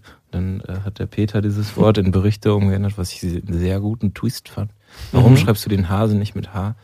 Äh, ich finde, ja, da steckt viel, viel drin. Ja, auf jeden Fall. Also Man könnte sehr lang über diese ganzen mhm. Texte reden, aber. Das ist äh, einer meiner ich, Lieblingssongs von mhm. dem ersten ja, Album. Und einer der schönsten Texte. Ja. Ja. Und irgendwie da ist, finde ich, ganz viel drin, was vielleicht unsere Texte ausmachen. Boah, aber da muss man aufpassen, wenn man jetzt darüber spricht, was unsere Texte ausmachen. Das kann total prätentiös klingen. Ach was. Nee, aber da ist viel, viel Gefühl drin und äh, viel Fantasie drin mhm. und äh, ja. Viel Gefühl ist auch in der Zeile aus dem Popsong Farbiges Licht. Ach, wie gut, dass niemand weiß, dass ich abends Rosen gieße. Habt ihr eigentlich auch mal und äh, wie gesagt, ich finde das einen tollen Popsong, ähm, aber er ist tolle, tolle, tolles Wort, um den Song zu beschreiben, mhm. Popsong. Aber er ist ja, glaube ich, fast fünf Minuten lang. Und habt ihr eigentlich auch mal mit den Gedanken gespielt, einen Song wie diesen in so ein griffiges Drei-Minuten-Arrangement umzuarrangieren? Oder ist euch das Verspielte zu wichtig? Wenn es, wenn wir jetzt so viele Radiosongs hätten, dann fände ich es okay, irgendwie mal einen, einen Radio-Edit zu machen. Aber ja. ich habe das Gefühl, vielleicht irgendwie noch mehr beim zweiten Album, da sind irgendwie nicht so viele wirklich Radio-Pop-Songs drauf. Deswegen stellt sich diese Frage nicht so sehr mhm. für uns. Es war eher bisher so, vor allem auch mit der Arbeit mit Olaf zusammen, dass Olaf gesagt hat, oder die, die ausufernden Endteile, die eher so ein bisschen Jam-Teile sind, die sollen wir nochmal 16 Takte länger spielen. Mhm. Also das war dann mhm. eher so ja, ist ja auch schön eigentlich. Ich, ja. Mich hat nur interessiert, ob es, ob es solche Überlegungen oder Gedanken gibt. Es gab auf jeden Fall äh, den Kommentar von Olaf, dass er so einen hittigen, äh, einen Hit vermisst noch auf dem zweiten, auf dem neuen Album. Furchtbar. Äh, und in, ja, Olaf, was soll das? Auf jeden Fall kommt mir in letzter Zeit häufiger, wenn ich äh, Interviews mit Künstlern oder Künstlerinnen lese, wie zum Beispiel Billie Eilish, äh, der Satz, die Angst vor dem Hit äh, äh, über den Weg. Und ich finde das ein interessantes Phänomen, dass man sich als Pop-Künstlerin davor ein bisschen aus Scham auch drückt, diese großen Gesten aufzumachen, die mhm. dann eben so Welthits werden. Ja, bei uns sind jetzt Hits nicht das Ziel unseres musikalischen Schaffens. Deswegen glaube ich, äh, müsste sich so ein kurzer, griffiger Song irgendwie organisch äh, mhm. äh, ergeben, dass der aufs Album käme. Kurze Unterbrechung. An dieser Stelle nochmal der Hinweis auf den Club Reflektor, den Mitgliederbereich meines Podcasts. Hier gibt es viele Extras für euch Mitglieder. Zum Beispiel die Sonderfolgen. Hier spreche ich mit vielen ganz besonderen Gästen, die nicht zwangsweise immer selbst Musiker sind. Und ich höre, glaube ich, Musik ein bisschen anders als du. Ich höre das immer noch ein bisschen wie so ein Teenager, wie ich das als, als mit, mit 13, 14 gehört habe. Ich habe dann immer einzelne Stücke und die höre ich dann ganz oft. Also nur Tourmanagement könnte ich mir überhaupt, könnte ich mir hm. nicht vorstellen. Das also es wäre auch Menschen, die wirklich ja, das, das könnte ich mir gar fünf nicht. Das, Bands haben das finde ich wahnsinnig anstrengend. Also ich weiß nicht, ich, das könnte ich zum Beispiel nicht. Ich Aber vielleicht haben die auch nicht so anstrengende Bands. Das kann natürlich auch sein. Rudi Ross ist so ein bisschen so ein Freiwild-Typ, oder?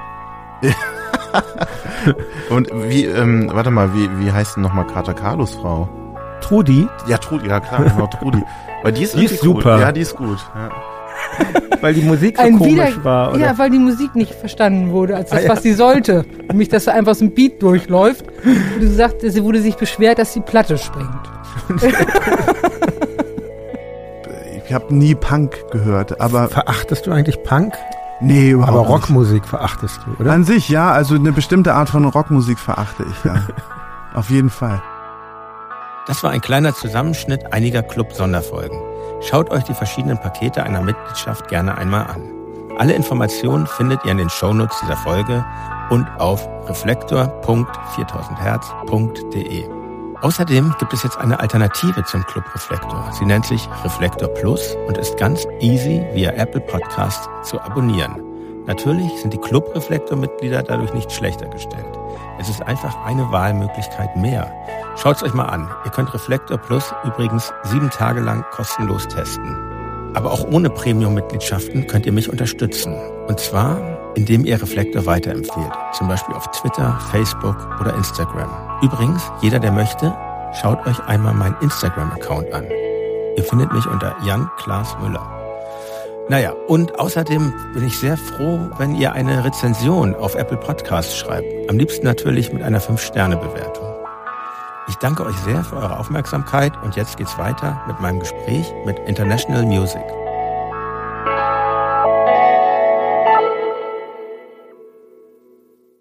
Eine ganz banale Frage. Ist eigentlich der Titel Die besten Jahre an die amerikanische Fernsehserie angelehnt, an die ich mich so ganz düster erinnere?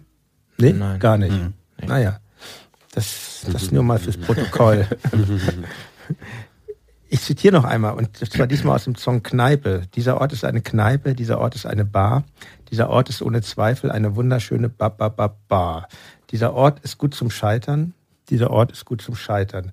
Ein schöner, rockiger Song, ähm, dessen mehrstimmiger, sanfter Gesang sich im Laufe des Songs ins Wilde wandelt. Fast so wie ein Abend in der Kneipe, verlaufen kann. Also so Kreuzberger Nächte sind lang, erst fangen sie ganz langsam an, aber dann jetzt mal die Zeit der Pandemiebeschränkung beiseite gelassen. Welche Rolle spielt die Kneipe und das Nachtleben für euch als Band? Müssen, müssen wir bei International Music das Klischee des Ruhrpott mit einbeziehen? Immer von euren anderen Projekten, Düsseldorf Düsterboys, über das wir nachher noch kurz sprechen, gibt es immerhin Bierdeckel in eurem Merchandising-Shop. Ähm, mm. Ähm, peinlich. Nur noch peinlich. Naja, wir haben einen Song, der Kneipe heißt. Ähm, wir sind aber lange nicht in Kneipen gewesen und es geht, man, es geht, ein Leben ohne Kneipen ist äh, auch möglich. Aber was will ich damit sagen? Ähm, ich glaube, ich will damit sagen, das war so ein Thema, was bei der Albenbesprechung, also die besten Jahre, als es irgendwie besprochen wurde, wurde das oft irgendwie als, als Thema äh, benannt und so als Rahmen gesetzt, ja, irgendwie die, ja. die Essener Kneipenband ja, und so Kneipenromantik. Und irgendwie ist das passend und irgendwie denke ich mir oft, äh, ja, kann man auch niemanden übel nehmen, wenn man eben einen Song hat, der Kneipe heißt. Aber wir haben irgendwann fanden wir es ein bisschen einseitig. Mhm. Und äh, klar äh, gehen wir gerne in eine Kneipe, aber irgendwie das ist nicht alles. Und ich finde das, ja, das eher so, wie vielleicht jetzt irgendwie über konkrete Songs und über Zeilen zu sprechen, finde ich interessanter. Weil, naja, genau, nur, wir sind halt nicht nur eine Kneipenband. Das ist nicht das einzige Thema. Es ist ein, ein, ein kleines Thema in irgendwie äh, in einem Bereich, wo es ganz, ganz viele Themen gibt.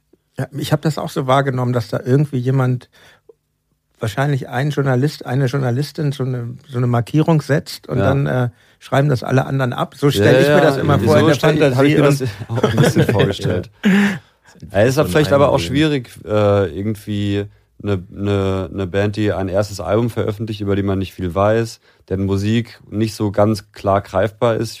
Ich stelle es mir auch nicht so leicht vor, da irgendwie was was Knackiges, Unterhaltsames mhm. dann da irgendwo auf den Punkt zu bringen. Auch wahr. Ich finde, das beim zweiten Album äh, ist es viel besser gelungen. Also an dieser Stelle ein, mhm. ein Lob. Irgendwie habe ich mich oft in Rezensionen oder uns oft in Rezensionen äh, wiederfinden können.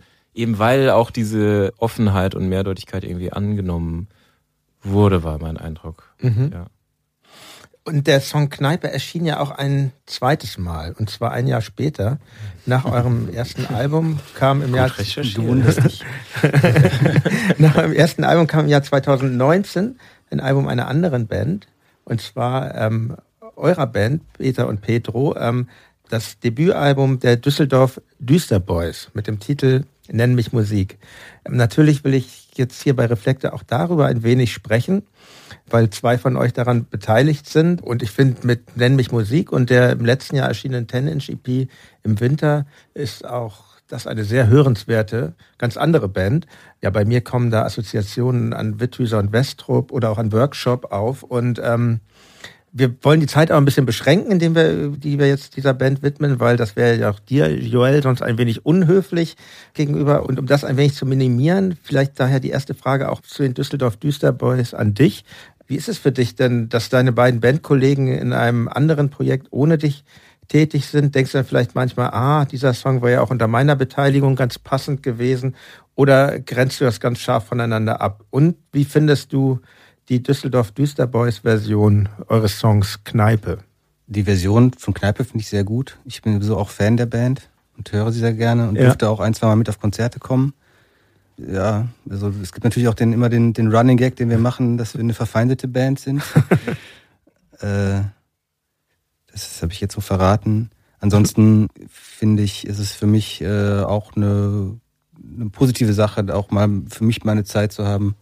Weil, wie ich vorhin schon erwähnt habe, mache ich ja noch andere Dinge. Mhm. Und ähm, manchmal bin ich natürlich auch ein bisschen traurig, wenn, sie, wenn dann die Leute ohne mich unterwegs sind und so, aber das kann man dann gut ummünzen. Jetzt habe ich auch Zeit für mich und kann meinen eigenen Dingen nachgehen, was ja auch wertvoll und wichtig ist. Ja, es gibt ja jetzt auch diese Doppelkonzerte, oder? Einen Tag International Music und dann Düsseldorf ja, Booster Boys. Ja, oder gab das es? machen wir nicht mehr so. Haben wir ein paar Mal gemacht, das ja. ist super anstrengend. Kommt man eigentlich nicht völlig durcheinander? Doch, dann? das ist schon okay. ist doch ein bisschen äh, too much. Die Stimmungen sind ja auch andere, finde ich, ja, dieser beiden Bands. Und ähm, ja. Ähm, Im Song Kaffee aus der Küche, den ich total super finde, heißt es, äh, ich hole den Kaffee aus der Küche, ich hole die Kippen aus dem Schrank, ich hole den Wein aus dem Keller und hau den Nagel in die Wand. Also herrlicher Text. Ist das, ist das eigentlich ein Blues, habe ich mich gefragt? Ich hole den Kaffee, ja. Mm, mm, mm. Ja, es ist, äh, ist so diese Blues-Kadenz äh, irgendwie, ja. ne? Schon. äh, wir spielen auch sehr gerne Blues. ja, in der Band, vor allem zu viert. Ja, genau. Sind die Düsseldorf Düsseldorf eigentlich ein Duo oder ein Quartett? Sowohl als auch. Also vielleicht mehr Duo. Na, nee, das muss man jetzt eigentlich auch gar nicht so, äh, muss man keine, keine Wertung dazu, dazu geben. Aber natürlich haben Petro und ich die Band zu zweit gegründet. Schon vor International Music? Schon vor International Mu ja. Music, genau. Das war irgendwie sofort, als äh, Petro nach Essen gezogen bin, äh, ist, dann äh, haben wir wieder angefangen, zusammen Akustikgitarre zu spielen. Das sind die Düster Boys. Dann kam International Music, dann haben wir aber erstmal eben äh, das erste International Music Album gemacht und dann kamen wir so ein bisschen wieder danach, haben wir dann sind wir so ein bisschen wieder geswitcht und haben dann wieder mehr Düster Boys gemacht und haben ab dem Moment irgendwann auch zu viert gespielt mit Orgel und Schlagzeug. Und das machen wir ja mittlerweile auch seit zwei, drei Jahren. Und das verändert natürlich einiges. Mhm. Also es gibt jetzt auch Songs, die auch eher ähm, im Proberaum zu viert entstehen. Wobei es schon immer noch, das ist, geht eher in die Richtung, äh, es gibt irgendwie Songwriter und dann gibt's die Band. Mhm. Dann spielt man das zusammen und entwickelt auch ganz viel zusammen, aber der Kern ist irgendwie, dass Petro und ich zusammen singen und Gitarre spielen. Mhm. Mhm. Ja. Und ähm, ich habe mich ja wirklich in die Irre geführt. Ich meine, Fragen nach dem Bandnamen sind immer besonders blöde, aber, ähm, aber ich dachte tatsächlich, äh, dass ihr ursprünglich aus Düsseldorf kämt, aber das stimmt ja gar nicht. Was ist denn euer Bezug zu Düsseldorf?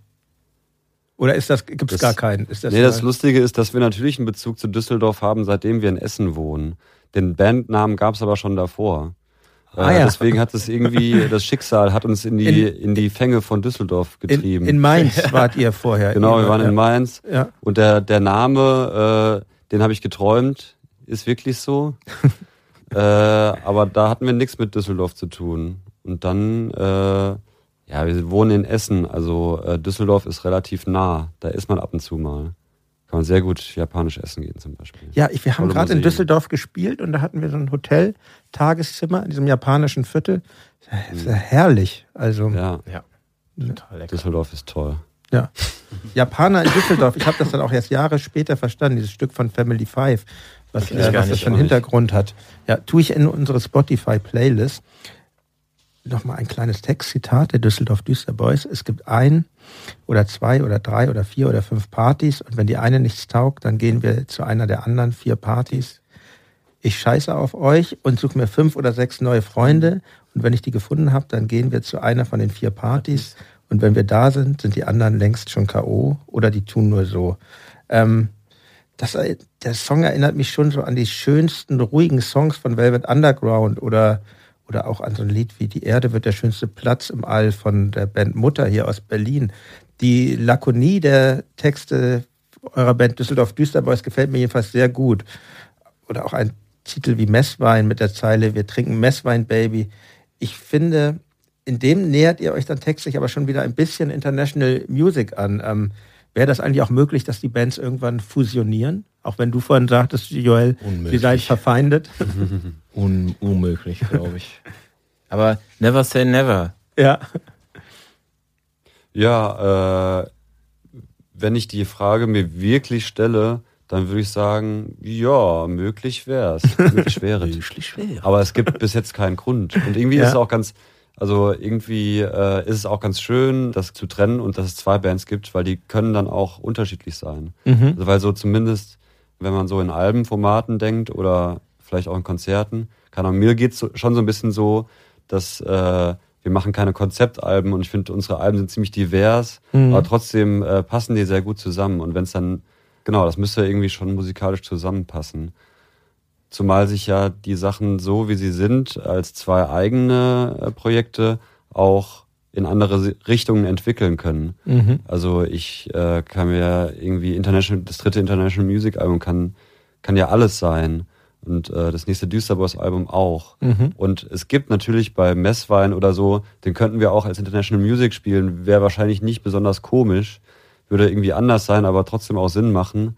Aber ähm, ich finde es schön, sich offen halten zu können, dass diese Projekte sich völlig voneinander entfernen könnten, theoretisch auch. Vielleicht schärft das auch äh, das Profil der jeweiligen Bands, zwei zu haben. Zwei verschiedene Bands. Ja, und man kann unterschiedliche Persönlichkeitsanteile ausleben. Äh, ja, also es ist. Ja, es gibt ja. aber ja diese Wurmlöcher, wie du sehr gut erkannt hast, Kneipe und auf der anderen Seite ist es Tür, das ist Mhm. eigentlich ein Ja, sich ja ist, covern den wir mit International genau. Music Ja. spielen. Mhm. So ja, Cover nicht ausgeschlossen. Verlassen wir die Düsseldorf Düsterboys wieder und kommen nun zum zweiten Album eurer Band International Music, eurem aktuellen Album Ententraum. Das ist wieder ein ziemliches Paket, finde ich. Wieder 17 Songs, wieder über eine Stunde Spielzeit. Und ähm, wie ich finde, trotz aller Verbindungen zum Debüt, doch ein ganz anderes, ganz tolles Album. Also herzlichen Glückwunsch dazu. Ähm, Danke.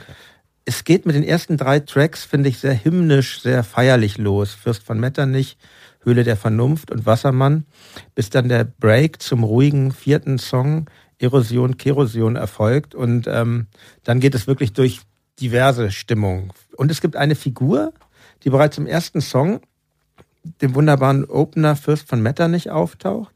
Wird von dir, glaube ich, gesprochen, Petro. Mhm. Ähm, und wir treffen ihn dann in verschiedenen Songs wieder. Äh, da ist allerdings Vorsicht, Vorsicht geboten. Ah ja, so. äh, weil ich glaube, dieses Wort Figur entspringt ja dem Presse, äh, Pressetext ja. äh, von Staatsakt, äh, Maurice Summens äh, kluger Feder, ja. der den äh, JournalistInnen äh, etwas Griffiges an die Hand äh, gegeben hat zum Schreiben. Ich empfinde es gar nicht so, dass das irgendwie die gleiche Figur ist, die immer mal wieder auftaucht. Also ah, sehr ganz, interessant. Ganz ja. im Gegenteil, dieses Mein Name ist Schmidt, ich bin Gedankenzähler, findet irgendwie nur in diesem Universum äh, mhm. des Fürst von Metternichs für mich statt. Mhm. Und diese ähm, dieser Professor und diese professormäßige Schneidende, wie du vorher gesagt hast, das gab es ja in Teilen schon bei Mama Warum oder bei Du Hund, das haben wir am ersten Album entschärft. Und jetzt beim zweiten Album äh, durfte ich dann mal so richtig loslegen. äh, aber genau, das ist irgendwie so eine Art zu singen von mir, die ich irgendwie gerne mache, weil die auch so ein bisschen ironisch ist.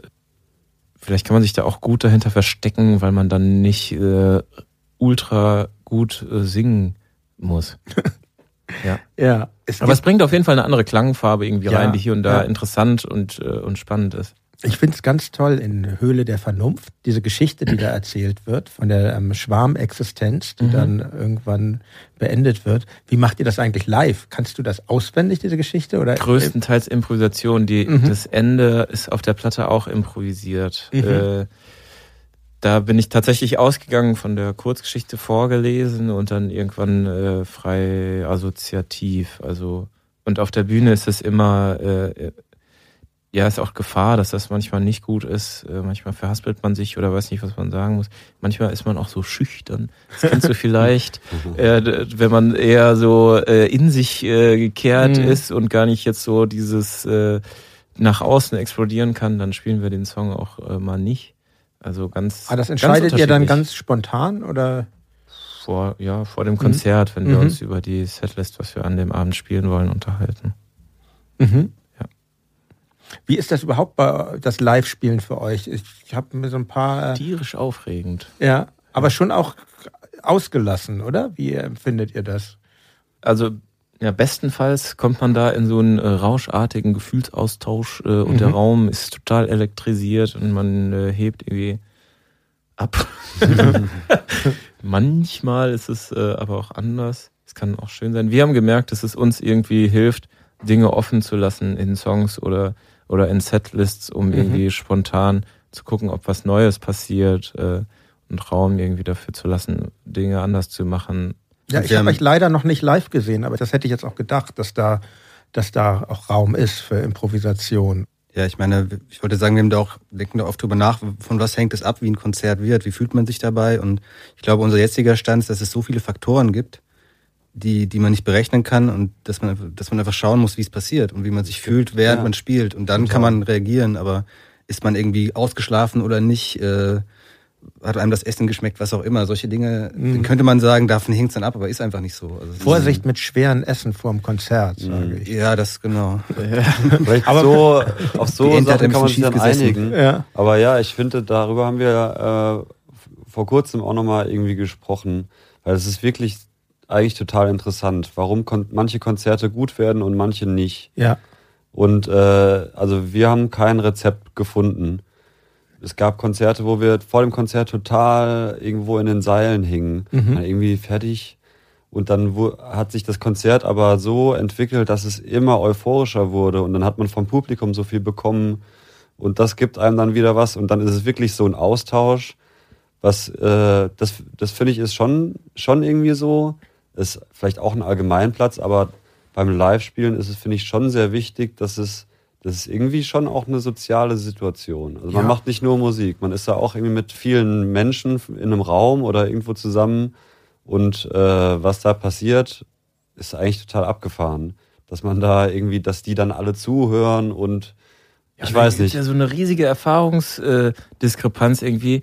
Die Zuschauer, die kommen vielleicht nur einmal in ihrem ganzen Leben zu einem International Music Konzert und wir spielen mhm. halt irgendwie so äh, mhm. äh, 30 bis äh, 50 oder 60 Konzerte bei euch wahrscheinlich noch mehr. Ja, auch so. In einem Jahr äh, und haben das sehr oft und variieren deswegen mhm. auch sehr viel, weil das äh, für uns ein Mittel ist, äh, Konzerte interessant zu halten und dass wir auch Lust drauf haben, Konzerte zu spielen, dass sie halt immer anders sind. Und für diese Menschen, die aber da sind, ist es vielleicht das einzige Mal. Mhm. Das ist dann so, wie mhm. International Music äh, Live ist. Finde ich, äh, mhm. äh, das ist ein Gedanke, der mich manchmal zum Wahnsinn treibt. Ja, wir, wir haben ja so, wir variieren eigentlich wenig und ähm, es ist manchmal schwer, dass unserem Publikum, weil es gibt dann auch Leute, die sich auf einer Tour mehrere Konzerte anschauen mhm. und ähm, und den verständlich zu machen, dass das für uns aber keine Lustlosigkeit ist oder mhm. keine Faulheit, sondern äh, das ist das eigentlich, wie wir das mögen, weil, wie ihr das sagt, man ist immer in einer unterschiedlichen Situation, jeder mhm. Abend ist anders und ich finde das, ich finde das künstlerisch total schön, diese, wenn, wenn das von, was von uns kommt, aber relativ ähnlich ist, also natürlich nicht Ansagen oder gibt auch leichte Teile, wo improvisiert wird, aber die mhm. Setlist ist nach Möglichkeit immer gleich und ähm, das ist, wenn man dann durch so eine Tour geht, das ist so schön, wie sich das entwickelt und wie, wie man dann zum Schluss die Stücke fast im Schlaf spielen kann. Und, mhm. und, ja. ähm, und wie er sagt, ich habe auch überhaupt kein Rezept dafür gefunden, irgendwie, ähm, irgendwie zu erkennen, vorher wird ein Konzert gut oder nicht. Wir haben zum Beispiel mhm. jetzt gerade so ein Corona-Konzert in München gemacht, im Olympiastadion. Da so ein kleines Eckchen war da nur belegt und ähm, das Publikum war war ewig weit entfernt, noch mhm. als ich mhm. dann irgendwie abends äh, zu der Location wieder kam und dann da so die Leute so sitzen sah, dachte ich, oh, das wird ja heute, das wird ja trist, dachte ich tatsächlich. Ja. Und dann war das Konzert aber total toll, so was ich niemals mhm. erwartet hätte. Also es gibt echt, äh, ich habe das auch noch nicht rausgefunden, woran es, mhm. woran es wirklich liegt. Das finde ich hat aber auch was ganz Magisches so. Mhm. Man braucht irgendwie so eine Durchlässigkeit. Man muss hier irgendwie äh, das ist jetzt so ein Zen. Äh, ja. Da habe ich so einen Gedanken. Ja. Das ist vielleicht so ein bisschen Zen-mäßig. Man muss dann irgendwie, vielleicht ist es eine Gemeinsamkeit aller Konzerte, die irgendwie gut werden. Man muss irgendwie äh, irgendwie aufmerksam sein oder irgendwie sich an dem Ort damit klarkommen mhm. und das akzeptieren, dass es so ist, wie es ist und dann von da aus weiter gucken. Genau, das, ob, ob man das schafft, ist eben die Frage. So. Ja. Also das kann ja passieren oder nicht. Genau. Es gibt ja auch das unterschiedliche Erleben oft. Also das haben wir in der Band auch oft. Das ja, einer von ja, der Bühne ja, kommt, total. war total super und der andere war furchtbar. ja. Das, das, hängt manchmal natürlich auch mit dem, dem Sound zusammen, den der jeweilige hat, aber nicht nur, glaube ich. Es, ist, es, sind so viele Faktoren, das ist Wahnsinn. Voll. Ich habe den Bass nicht gehört, ja, macht keinen Bock. Das ganze Konzert hatte, oder so Konzerte, die einfach keinen Bock gemacht haben, weil man den Gesang nicht gehört hat. Mhm. Und vorne hat man den aber gehört. Deswegen war es eigentlich für die Leute vorne total egal, wie, ob man jetzt auf der Bühne den Gesang hört, aber für einen selbst nicht. Boah, da könnte ich, da könnte ich echt Stunden drüber reden. Ja. Das ist schon sehr interessant. Das ist aber oft das, was mir hilft, wenn ich dachte, ein Konzert war irgendwie grauenhaft und dann äh, entweder Peter oder Joel oder manchmal der Ludwig hier in der FOH mhm. dann kommt und sagt, oh, ich hab's richtig gefühlt. äh, das irgendwie dann bin ich so, okay, ja. ist doch alles, ist alles gut. Das ist ja auch das Schöne an der Band, so dass man, finde ich, dass man nicht, dass man nicht allein ist. So. Also ja. das, mhm. ich merke das so, dass du dieses Arbeiten in Gruppen, dass das irgendwie was, was ganz Tolles auch hat, Total. weil man sich so. Ja, ich komme nochmal zu einem Song, und zwar vom zweiten Album, und zwar Wassermann. Auch ein sehr hymnischer Song. Mich mhm. erinnert er fast an Queen. Eine ja, Band, aber, die. Aber, ah, Vielleicht, ja. ja. Ja, ah, ich dachte irgendwie an Queen und das war ja auch so eine Queen Band, die Fall, viel ja. Schalk im Nacken hatte und ähm, der Song endet mit den Zeilen, mein Herz schlägt immer für dich, dein Herz schlägt immer für mich und dich und dann schaue ich dich an. Ihr könnt also auch ganz wundervoll, romantisch, ungebrochen, wie ich finde. Welche Rolle spielt eigentlich die Liebe in eurer Musik? Ich finde, auf dem ersten Album gab es relativ viele versteckte Liebeslieder. Auf dem zweiten Album glaube ich ein bisschen weniger. Aber da ist auf jeden Fall, also da, ja, schon ziemlich klar. Ähm, ja, ich würde sagen, äh, eine relativ große Rolle. Auf Vielleicht sogar Fall. größer, als man denken würde. Mhm. Ja. Ich finde auch unglaublich, wie ergiebig dieses Thema für äh, die Weltmusik ist. Seit ja. Jahrzehnten ja, was sag ich? Seit Jahrhunderten. schon, äh, seit Jahrtausenden. seit Jahrtausenden spielt die Liebe in unseren, äh, in der menschlichen Kultur eine übergeordnete Rolle. Schon wahr. Äh, und es wird immer wieder neues Material generiert. Mhm. über das immer und immer gleiche Thema. Und es bleibt immer relevant und ist immer interessant. Das finde ich schon faszinierend. Mhm.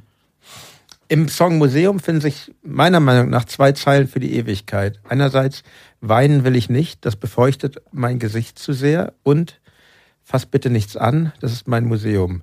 Wie entstehen eigentlich solche Zeilen? Sind die schon lange da oder kommt euch auch das spontan beim Musizieren in den Sinn? Also das sind, äh, das ist total interessant, finde ich, dass du diese zwei äh, Zeilen raussuchst, denn äh, Wein will ich nicht, das befeuchtet mein Gesicht zu sehr, war die allererste Zeile, die zu dieser Musik da war, als wir dies, diese Idee im Proberaum hatten. Dann lassen wir manchmal ein Handy äh, mitlaufen, mhm. äh, um das irgendwie nachhören zu können, was da genau jetzt so gut war. Ähm, und fast bitte nichts anderes. Mein Museum ist äh, bei der bewussten Textgenerierung, äh, Gene Genese sagt man dann. Weil, also, Weiß nicht, ja. wir haben uns getroffen, um Text zu schreiben. Ja, ja. Und äh, es ist auch eine improvisierte Zeile. Ähm, mein Vorschlag war ja, Dünen will, Dünen will ich nicht, die versperren mir nur die Sicht aufs Meer. Ja, genau. Das, auch sehr schön das wurde aber abgeschmettert. auch schön. aber der Song ist äh, auch irgendwie, äh, also wir haben da noch nicht so viel drüber gesprochen, aber schon irgendwie auch ein relativ persönlicher Song, ja. den du ja fast komplett alleine singst. Ja, das stimmt, ja. Mhm. Wobei ich dann da auch wieder finde, dass, äh, dass, dass unsere Stimmen sich da super ergänzen, wenn der Peter im Outro dann äh, weinen will ich nicht, das befeuchtet mein Gesicht zu sehr singt, das bricht mir dann immer das Herz irgendwie. Das äh, ja, finde ich total schön. Und äh, genau, finde ich einen, äh, einen tollen Song.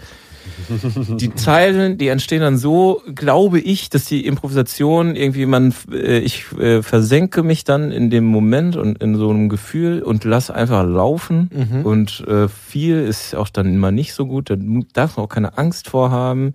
Und das ist das Gute, mit so zwei guten Freunden in der Band zu spielen. Die verzeihen einen das, wenn man eine halbe Stunde lang Blödes sagt, weil vielleicht kommt dann in der 31. Minute eben mhm. äh, so eine Zeile, die total resoniert und dann äh, steht die da eingemeißelt. Ah ja, es ist interessant. Also das ist viel Vertrauen auch ähm, wichtig für den kreativen Output. Ja, ich kenne das von der Zusammenarbeit mit anderen Leuten, dass es dann irgendwie schneller sitzen muss, was man bringt. Mhm. Und das ist bei uns äh, nicht so. Da kann ganze Proben äh, ins Nichts laufen. Das ist nicht schlimm. Mhm.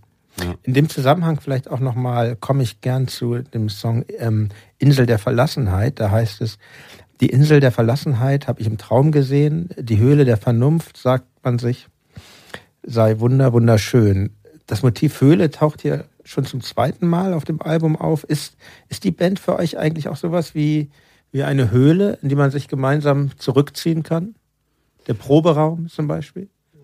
Ja, aber ich glaube, wir müssen gerade alle so ein bisschen ja. lachen, weil wir äh, äh, an äh, der Peter Maffay hat, hat so schön zu uns gesagt, äh, eine, Peter Band, Maffei. Ja, eine ja, Band ist wie eine Burg.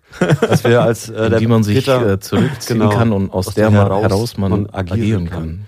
Wo hat er das zu euch gesagt? Der Peter Maffei hat uns den GNMR nach äh, GEMA Nachwuchspreis äh, überreicht. Das war ja. sehr nett. Äh, da hat er das gesagt. Äh, ähm, ja. Und es ist eine, äh, ist eine schöne Metapher. Und die Höhle ja. ist, ist, kann man genauso auslegen.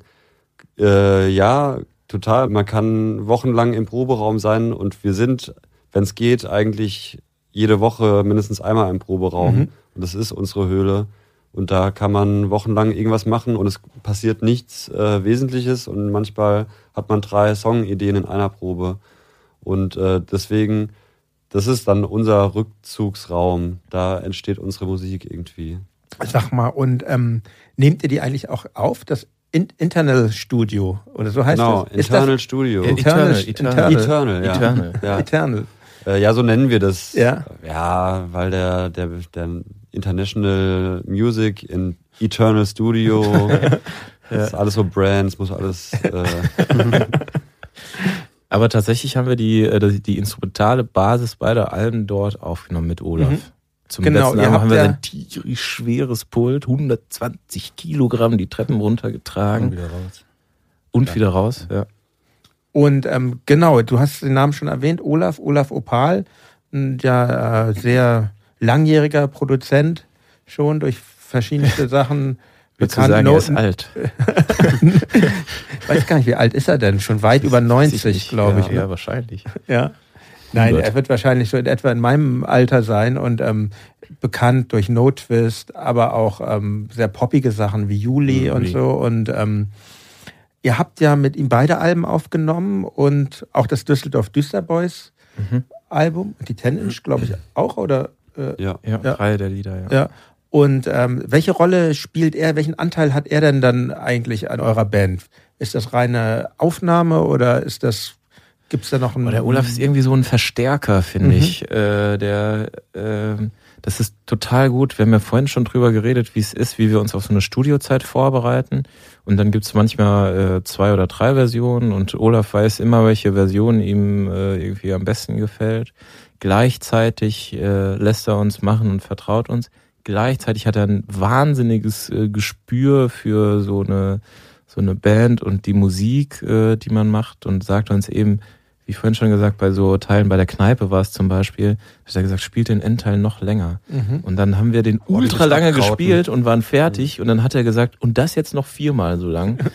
äh, und das sind so kleine, kleine Elemente, äh, abgesehen davon, dass wir uns wahnsinnig wohl mit dem Olaf fühlen und super gut zusammenarbeiten und auch am äh, Mix-Prozess irgendwie teilhaben können, äh, die, in denen er uns irgendwie dann äh, prägt. Also Nuancen, die dann aber wichtig sind.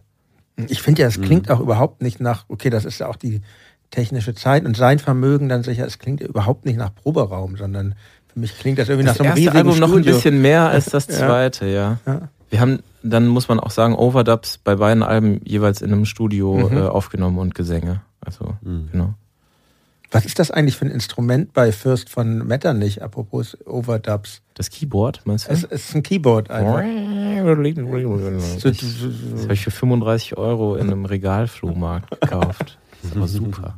Sehr schön. Ich möchte noch einen Song, ähm, äh, mindestens einen, äh, ja, noch mehr. Aber ich möchte mit euch ähm, doch über den Song Misery sprechen. Das ist wieder so ein wunderschöner, hypnotischer Song und ähm, er ist zweisprachig, Deutsch-Englisch. Ähm, das ist mitunter eine schwierige Sache, finde ich. Das kann sehr schnell in die Hose gehen und ähm, nicht so glücklicherweise bei euch.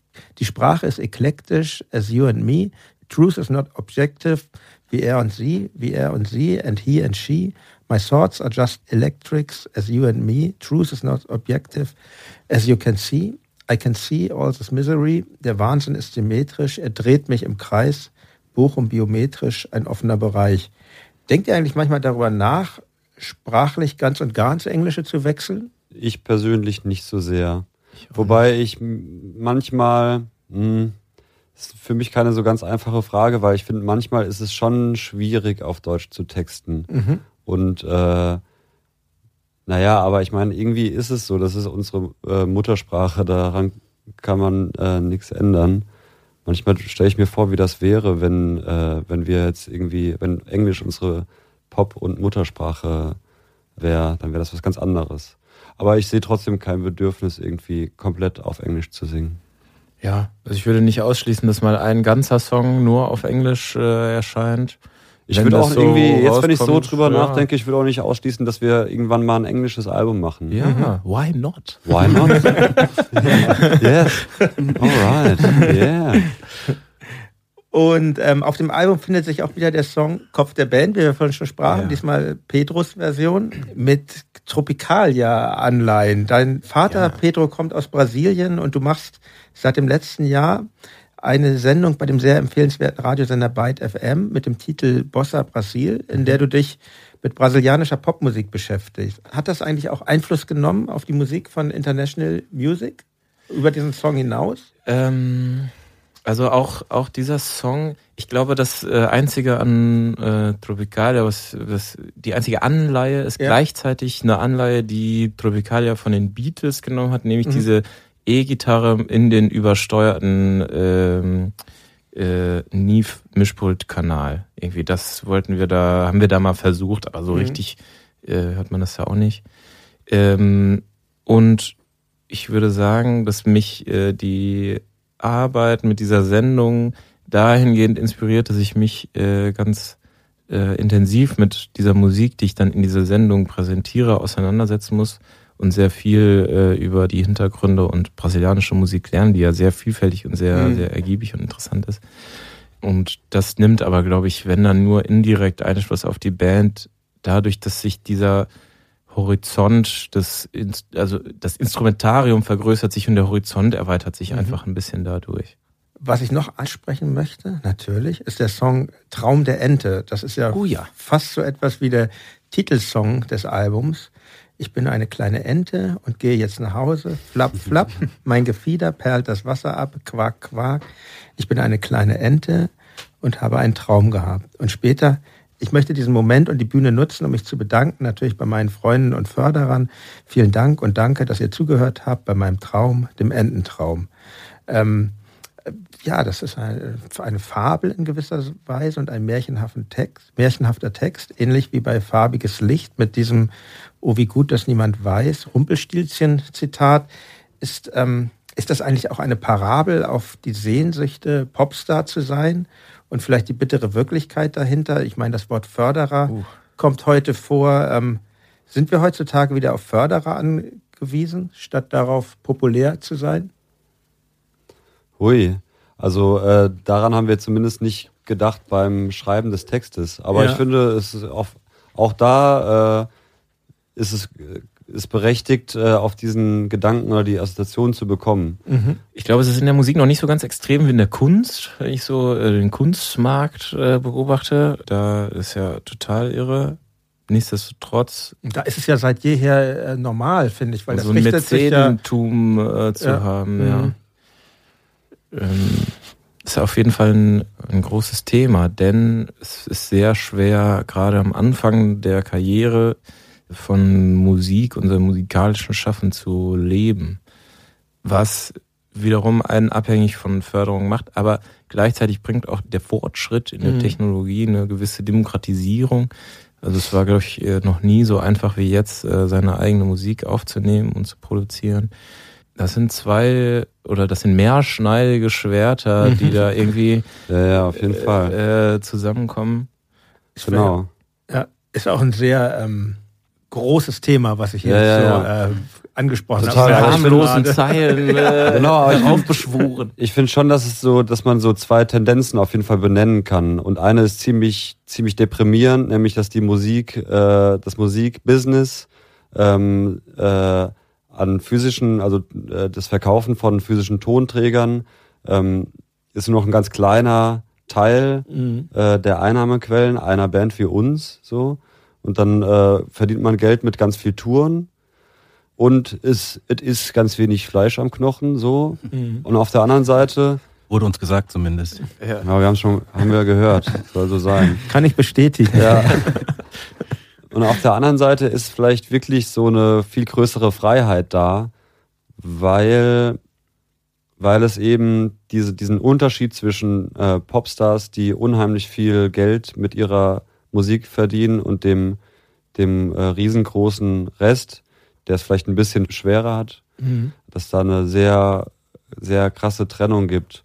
Und dass aber der Zugang zu den Ressourcen ist super einfach und vielleicht auch die, künstlerische Freiheit größer ist, für uns zum Beispiel, weil ich denke mir, wir kommen eh nicht, wir laufen eh nicht auf äh, SWR 1 oder wir laufen eh nicht auf, ähm, was sind das, was ist so der, der kommerziellste Radiosender, damit ich jetzt nichts Falsches sage? Eins live. Eins live. Eins live. Auch, ja. Genau, also das, äh, wir sind eh uninteressant für, mhm. für, für den Mainstream. Darüber kann man sich ärgern oder nicht, aber dadurch, dass es so ist, und ich das auch irgendwie gut akzeptieren kann, mhm. denke ich mir aber, dann sind wir aber auch frei, irgendwie alles das zu machen, was wir wollen. Und ich glaube irgendwie, das Problem hatten vielleicht Bands äh, vor 20 Jahren, wo diese Trennung, das ist jetzt alles meine Interpretation, mhm. ne? ich sage jetzt nicht, dass das stimmt, sondern das ist nur so meine Wahrnehmung, dass als diese Trennung noch nicht so klipp und klar war zwischen kommerzieller und irgendwie nicht kommerzieller Musik, dass man sich dann als Künstlerin irgendwie eher vielleicht Fragen stellen muss, äh, kompromittiere ich jetzt äh, meine, meine Musik, mache ich einen Single-Edit, mhm. äh, schreibe ich jetzt einen Popsong und mach, pack dir noch ich mich genau, auf den Markt. Genau, und irgendwie habe ich das Gefühl, das muss man eigentlich, müssen wir jetzt irgendwie eh nicht mehr machen. Ja, das ist ein Klammer schöner zu. Gedanke.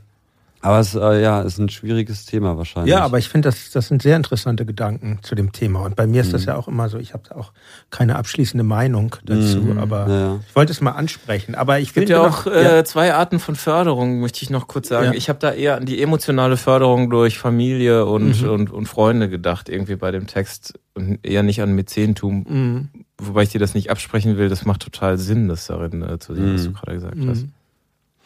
Und ich bleibe noch bei Ententraum, das, das, ähm, äh, beim Traum der Ente, Entschuldigung. Mhm, ähm, War auch, auch bei uns ein, äh, Diskurs, schon eine Diskussion. Heißt der Song Der Traum der Ente oder Ententraum? Ich finde sehr gut, dass er nicht heißt wie das Album. Ja. Ähm, und das Video zu diesem Song ist ja im Grunde auch eine äh, Frechheit, aber sehr gut natürlich. Ähm, diese komische Ente, die da lang läuft, die dann äh, zum Schluss durch die echte Ente ersetzte.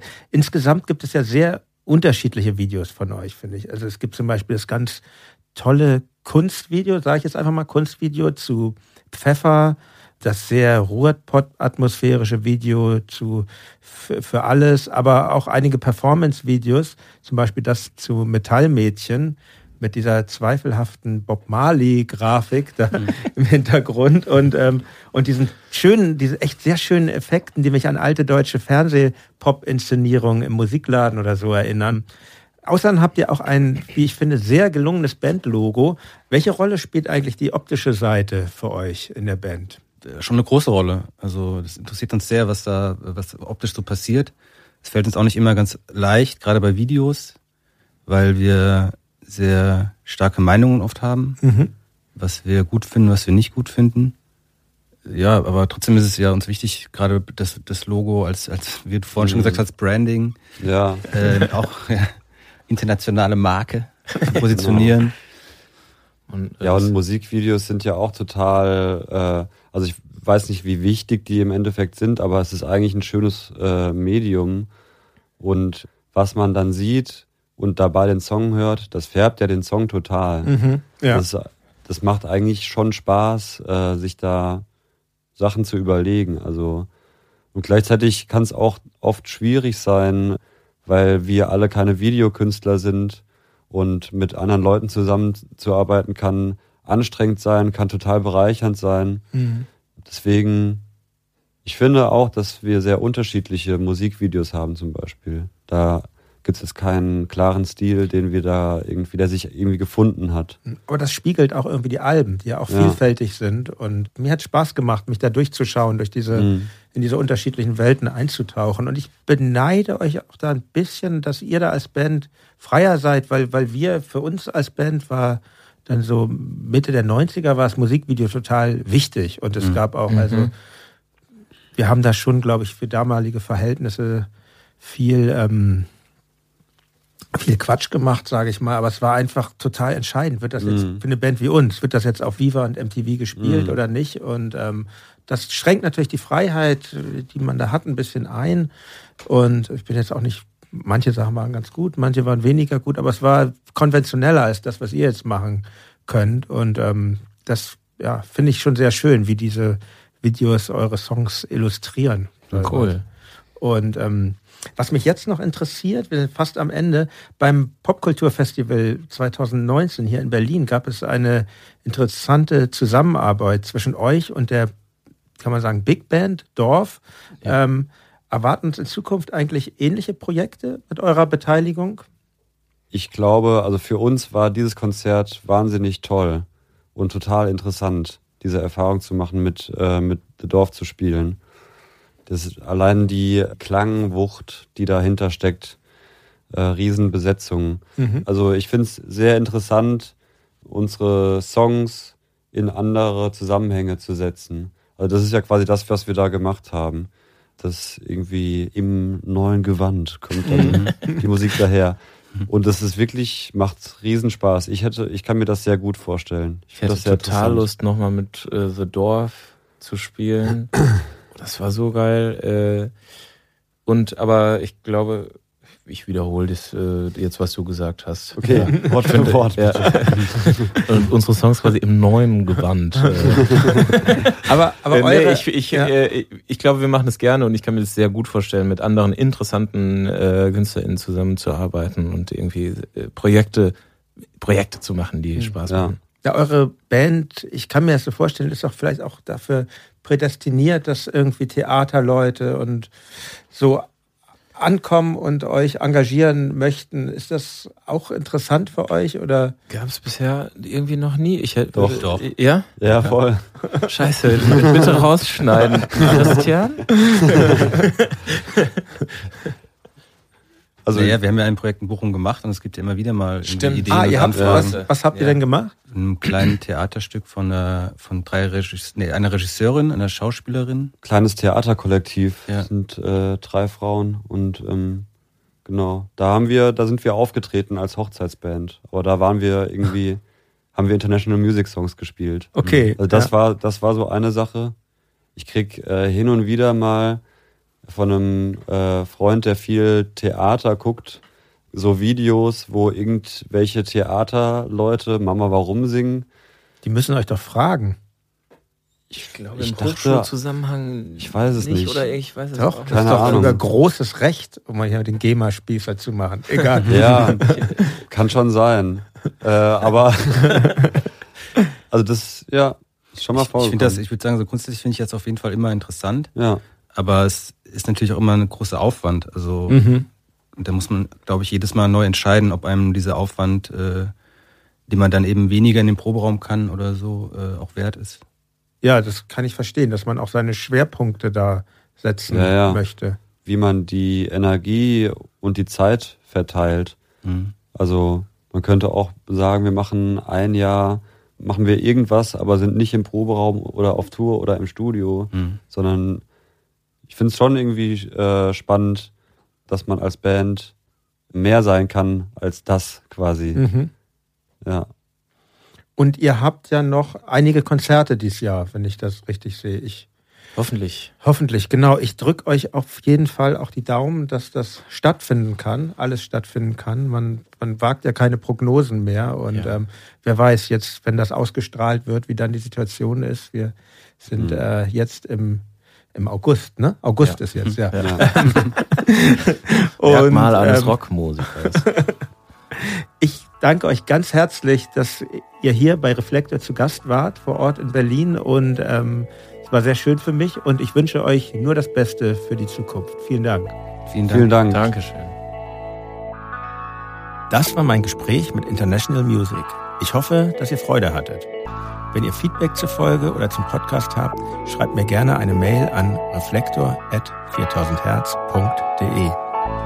Wenn euch diese Folge gefallen hat, dann werdet Mitglieder im Club Reflektor oder bei Reflektor Plus. Ich sage euch, es lohnt sich. Zum Schluss, wie immer, die Empfehlung auf einen anderen 4000 Hertz Podcast. Bitte sehr.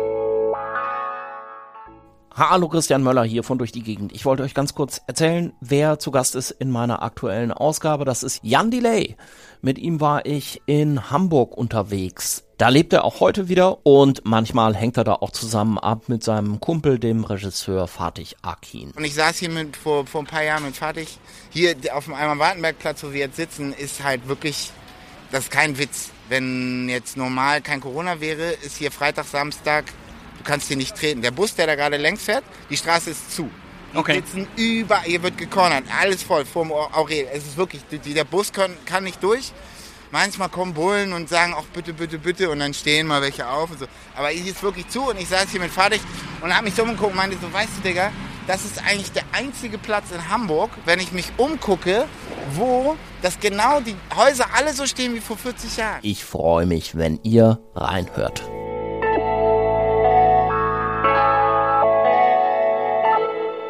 Vielen Dank fürs Zuhören und bis zum nächsten Mal. Euer Jan Müller.